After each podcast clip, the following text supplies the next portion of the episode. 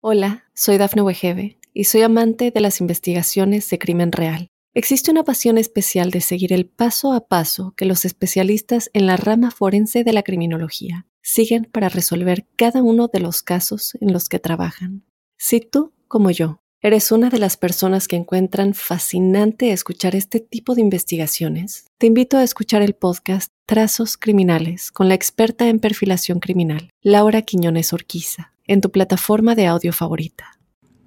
Un saludo muy especial a la llegada de este mes de octubre para ti que naciste bajo el signo de Géminis. Quiero comentarte que los seres humanos somos cíclicos y hacemos parte no solamente de unas dinámicas puntuales y específicas, sino que también hacemos parte de comunidades. Y el hecho de haber nacido bajo un signo conlleva que tengamos unas sincronías con todas las personas que nacieron también bajo nuestro mismo signo. Y eso permite que los ciclos, tanto grandes como los ciclos pequeños, tengan una injerencia particular sobre nuestra vida. Así que quisiera a continuación contarte cuáles son las prioridades que se esbozan a la luz del movimiento de los planetas rápidos. Me refiero a Marte, Mercurio, Venus y el Sol, los cuales tienen unos campos de acción muy puntuales sobre tu vida para este mes. Y quiero empezar por el planeta Marte, el primero. Ah, y una otra cosa que también quería decirte. Es posible que surjan contradicciones, porque un planeta plantea que hay un viaje y el otro que no es bueno viajar. Eso es. Pero en su conjunto estamos en un mes, este octubre, en donde los planetas rápidos, con excepción de Marte, van casi que de la mano, Sol, Venus y Mercurio. Y eso conlleva que haya o existan áreas eh, específicas que se ven reforzadas y que todo apunta en una misma dirección. Pero bueno, Marte, Marte es un planeta rápido, pero por ahora está lento, dado que está retrogradando bajo el tercer signo zodiacal y se mantiene allí hasta inicios del año que viene. Pero el hecho de contar con Marte en el propio signo es el asidero de quienes tienen un montón de energía vital y de quienes deben estar alerta a ver cómo pueden orientar ese eh, raudal de energías. Ojo con la ira, con la impaciencia, con la belicosidad, con la vehemencia, con dejarse llevar por las circunstancias. Hay que entender que para pelear se requieren dos y que hay que hacer todo lo posible para lograr el cauce de la... Eh, coincidencia fiable, de la coincidencia dulce, de la coincidencia amorosa. Es una época en donde existe una necesidad imperiosa de hacer, de crear, de generar cosas. Y claro, está muy bien que se puedan realizar, que se puedan implementar, pero toca eh, con paciencia, con suavidad, hay que escuchar la vida y sus circunstancias. Es el ciclo de las bendiciones que llegan sin hacer nada, de las soluciones que se hacen manifiestas sin dar vueltas. Y por este astro puede contemplarse como un periodo favorable para eh, revaluar las amistades y encontrar aliados que pueden funcionar con el transcurrir del tiempo. Aunque puede ser sinónimo de dualidades en el amor, yo pensaría que más como de interferencias, como llega una tercera persona, pero no por nuestro lado, sino por la pareja, y puede ser fuente de malestares e intranquilidades. Pero bueno, lo más valioso es sentir como la eh, protección, el cobijo, el amparo de la vida. Por eso es la temporada de las soluciones inusitadas y de los parabienes no buscados y la capacidad de hacer, la capacidad de trabajo se multiplica en forma significativa. Claro, con tanta energía, con Marte pasando por el propio signo, ¿cómo no se van a sentir animados para ser gestores, eh, promotores y propiciadores de cosas? El planeta Mercurio hasta el día 10 está en un entorno eh, adecuado para atender los asuntos de orden doméstico y de carácter familiar. Es precisamente hasta estos días en donde esa energía se hace vívida y hay que aprovechar el protagonismo que se tiene, la fuerza que se posee para ser gestores de cambios, propiciadores de nuevas dinámicas y hay que aprovechar estas energías. Ya desde el día 10 cambia la historia porque este astro entra en el eje del amor y la piel, de los sentimientos y los afectos, así que la prioridad pues es precisamente esa. Aprovechar también para salir de la ciudad, para pasarla bien, para divertirse, porque es la época del relax, de la distensión, de la relajación y todo lo que se haga para pasarla bien simplemente funciona y evoluciona hacia un buen mañana. No deben escatimar esfuerzos para que las cosas caminen bien en ese ámbito. Y las dualidades, las ambigüedades, las nuevas opciones en el amor son más que una constante. Así que hay dos cosas que prevalecen sobre eso. La tendencia hacia la dualidad y la circunstancia temporal que la esboza y la puede plantear como una realidad tangible.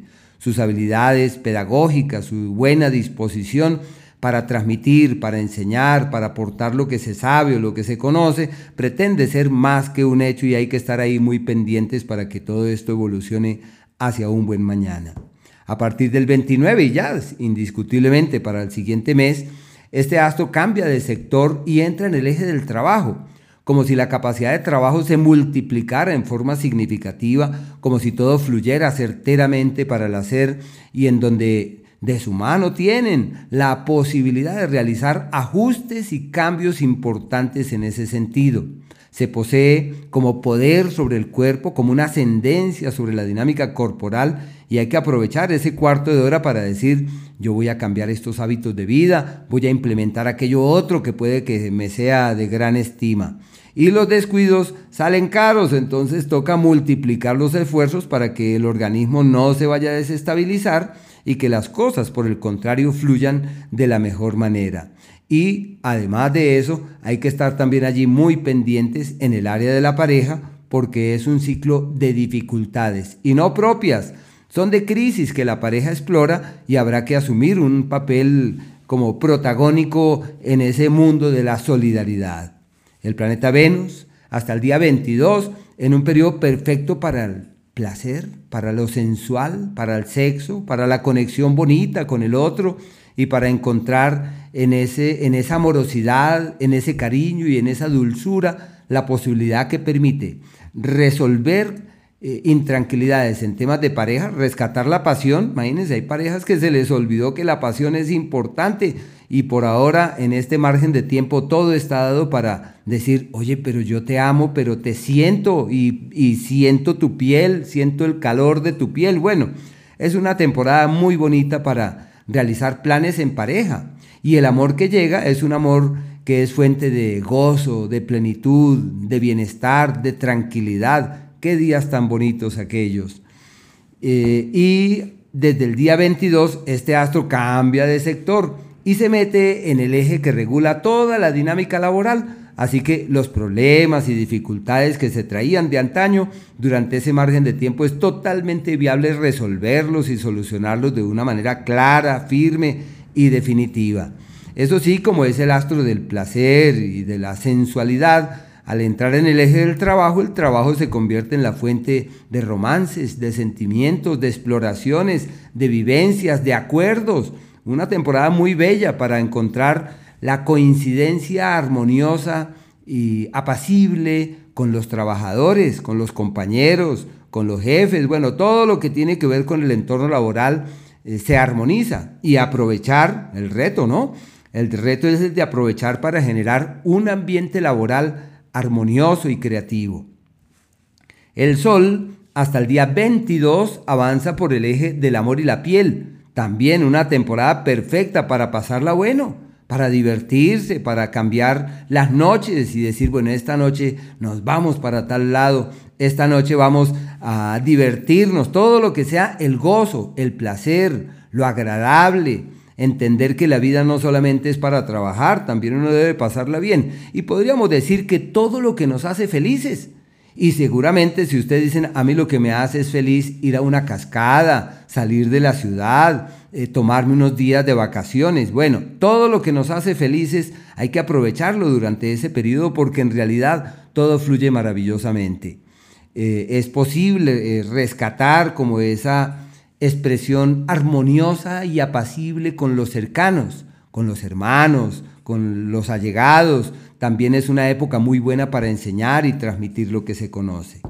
Y ya desde el día 22 este astro cambia de sector y entra en el eje del trabajo. Y al entrar allí es como si hubiese una nueva dinámica laboral, se plantean viajes por trabajo, el trabajo absorbe, requiere tiempo, energía y la salud amerita de muchos cuidados porque en lo histórico se considera este como el mes de las dolencias agudas y de los malestares que se hacen allí presentes y se requiere multiplicar los esfuerzos para que el organismo no se enrede y no se embolate. Así que hay que estar allí muy atentos de eso, acogerse a los pareceres médicos, a las sugerencias del sentido común, para que así las cosas marchen sin mayor novedad. Hola, soy Dafne Wegebe y soy amante de las investigaciones de crimen real. Existe una pasión especial de seguir el paso a paso que los especialistas en la rama forense de la criminología siguen para resolver cada uno de los casos en los que trabajan. Si tú, como yo, eres una de las personas que encuentran fascinante escuchar este tipo de investigaciones, te invito a escuchar el podcast Trazos Criminales con la experta en perfilación criminal, Laura Quiñones Orquiza, en tu plataforma de audio favorita.